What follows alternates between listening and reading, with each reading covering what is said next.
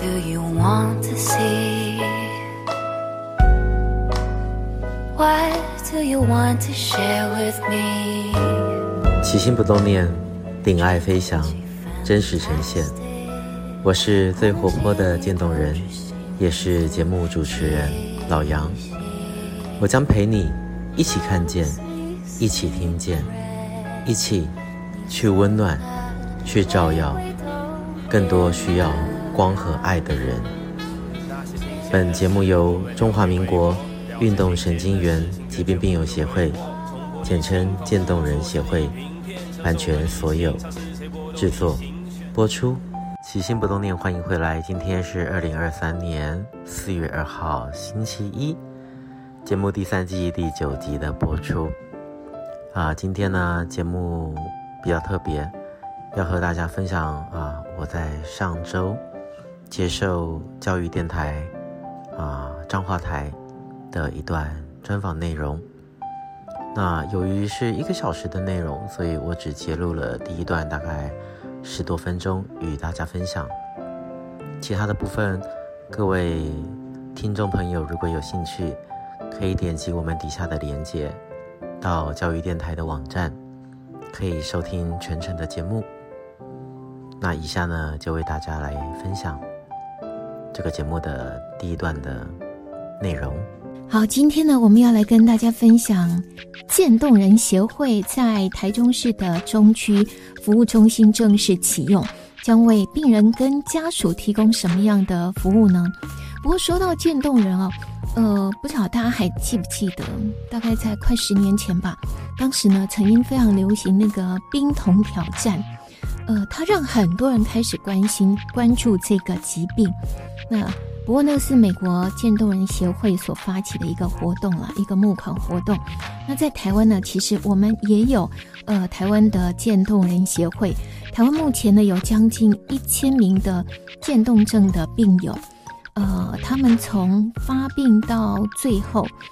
全身无力的部位可能就会越来越多，然后到最后可能只有眼睛可以转动，后期真的几乎只能用眼睛来沟通。也没有办法自己呼吸，要依赖呃仪器来生存。那面对这款意外变调的人生啊，可以想见渐冻病友的内心是有多么的无奈跟无力哦。好，那这个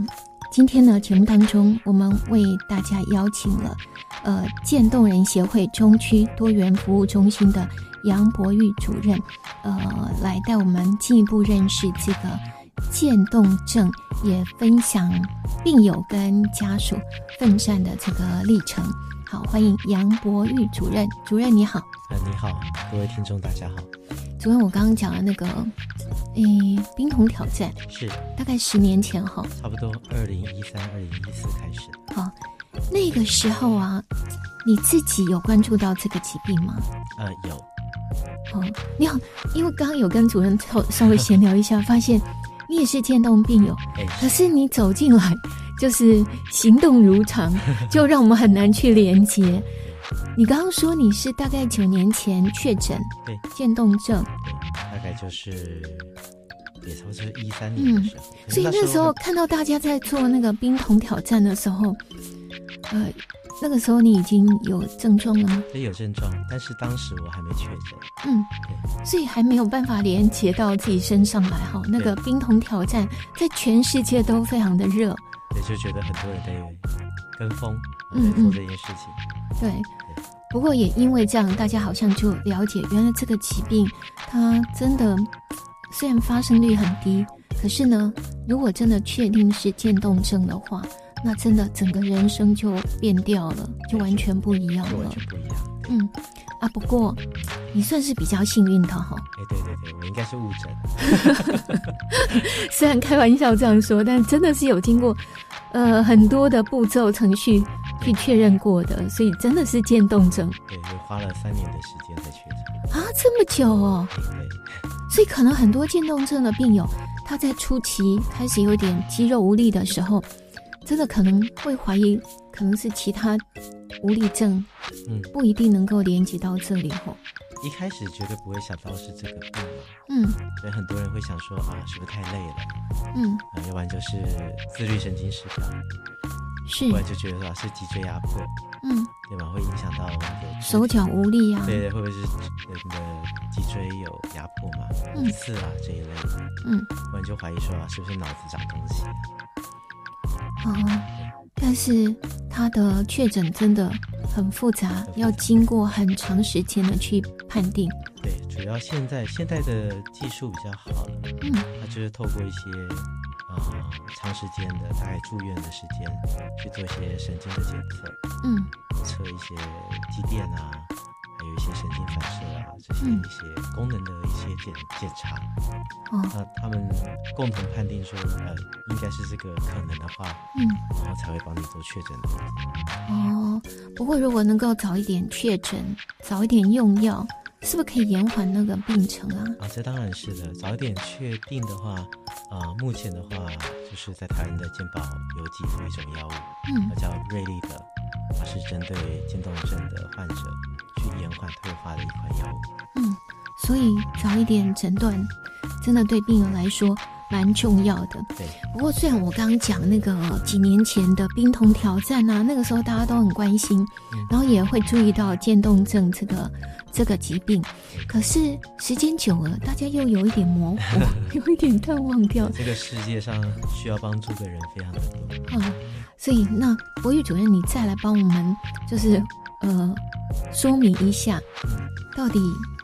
什么是渐冻渐症冻症，它的病症到底有哪一些啊？然后发病的原因呢？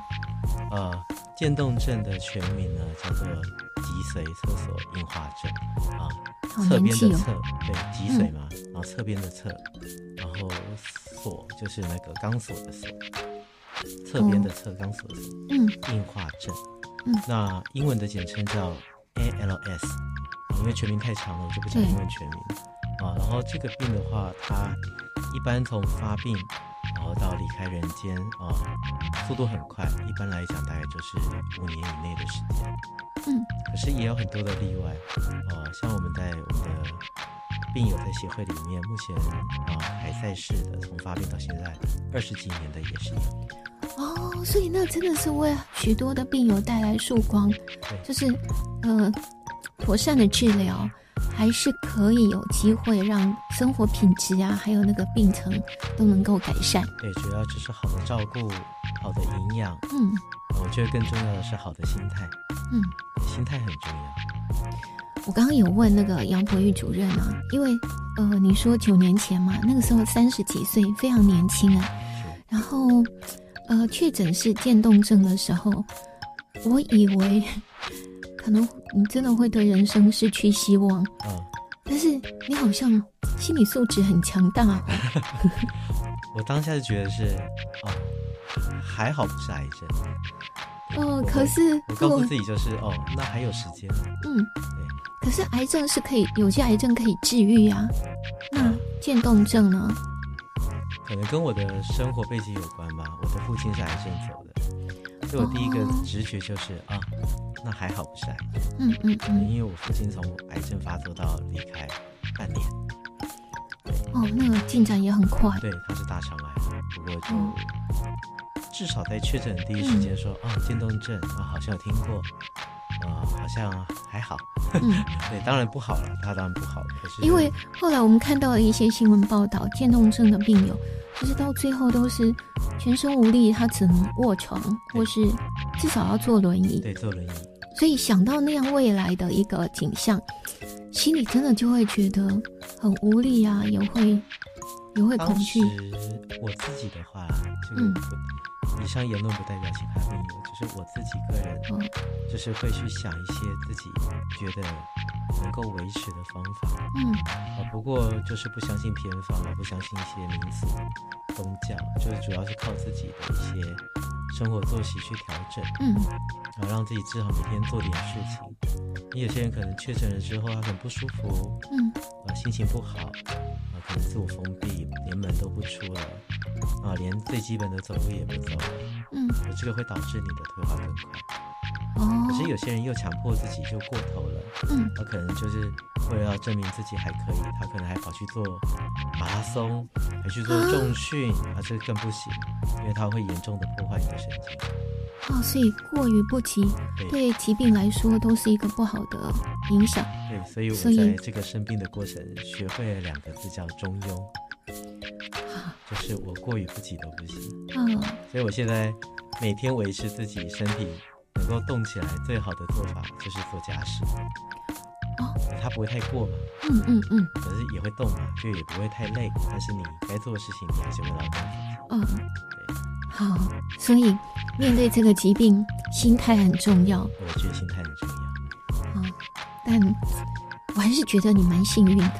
我就很是幸运。对，这个疾病，我们看到病人大部分的结果是怎样，但是呃，主任到目前为止就是还是一样可以如一般的生活啊、工作啊，呃，只是说还是有时候会觉得很累，觉得对，很容易疲倦，然后无力不舒服、无力感还是嗯嗯有的。好，但是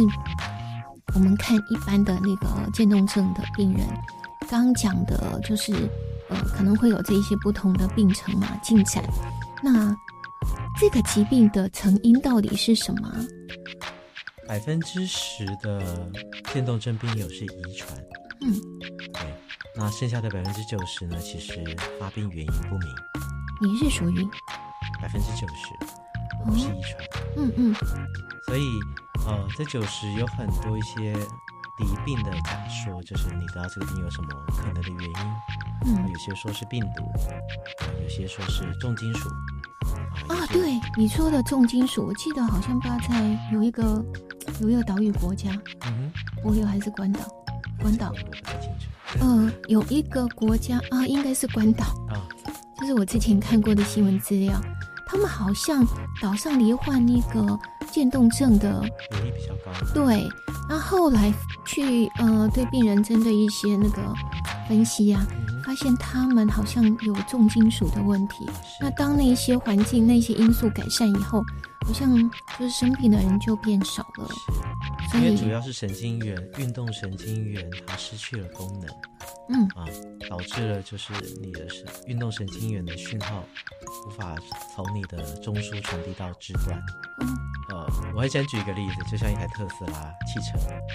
它看起来就很好，嗯对吧？中控电脑也是 OK 的，啊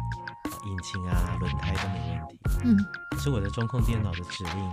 假设我要启动好了，我要发动这个过程中间的线路是坏的，那我们的渐冻人就是这个线路坏掉，他就没办法得到指令，无法动作对，它了。就无法动作，哦，所以它也不是肌肉萎缩啊，不是嗯不是轮胎坏了啊，也不哎是也不是呃，反正也不是骨头有问题，嗯，就是神经出了问题，就是神经传导的异常。对，运动神经，嗯所以因为只有运动神经元退化。所以感知神经还有我们的思绪啊、知觉，其实嗯一切都是正常的。难怪我看到就是有一些病友，他们即使卧病在床，呃，但其实他的意识都还是很清晰的，他的大脑是正常运作完的，全正常。只是他感觉灵魂被禁锢在那个躯壳里面这样子。我们刚刚有聊到我们的协会的创始人，啊、也是我们的渐冻症协会的现任理事长，我嗯们的区应理事长的公公，陈红老师，对，也是他也是们我的老师的，主持人的老师，就有这 是么巧，在世新教我新闻摄影的老师。 后来看到老师这样慢慢慢慢那个病程的变化，真的也是觉得还蛮不舍的。是陈红老师说过一句话，呃，百分百的能够传达渐冻人的心理状态，嗯，就是八个字：生如顽石，心如飞鸟。生如顽石，身体心就像如飞鸟。身体就像顽固的石头一样，嗯，又硬又动弹不得。可是是心里面呢，就像一只飞鸟一样，还是很渴望能够翱翔，自由自在，追逐我想要的一切。那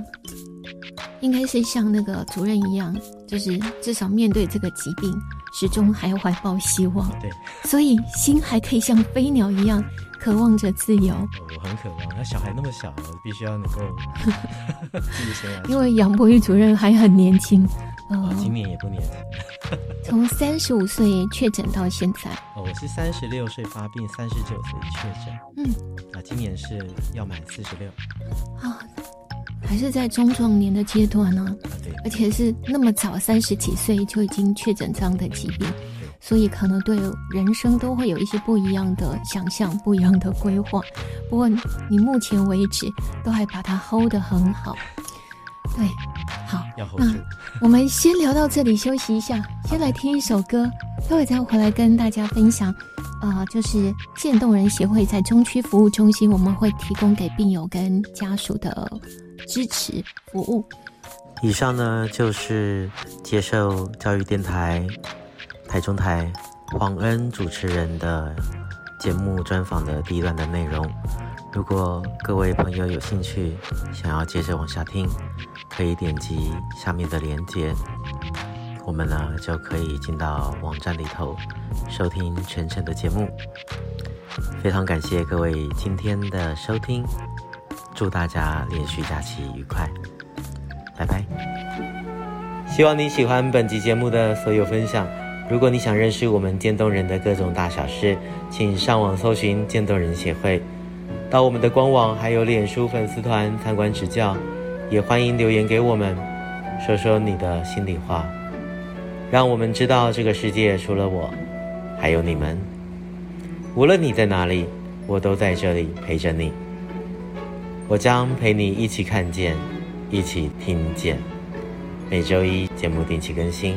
我是最活泼的渐冻人，我是老杨。一样，记得要好好照顾自己，爱你们。起心不动念，咱们下次见。See you。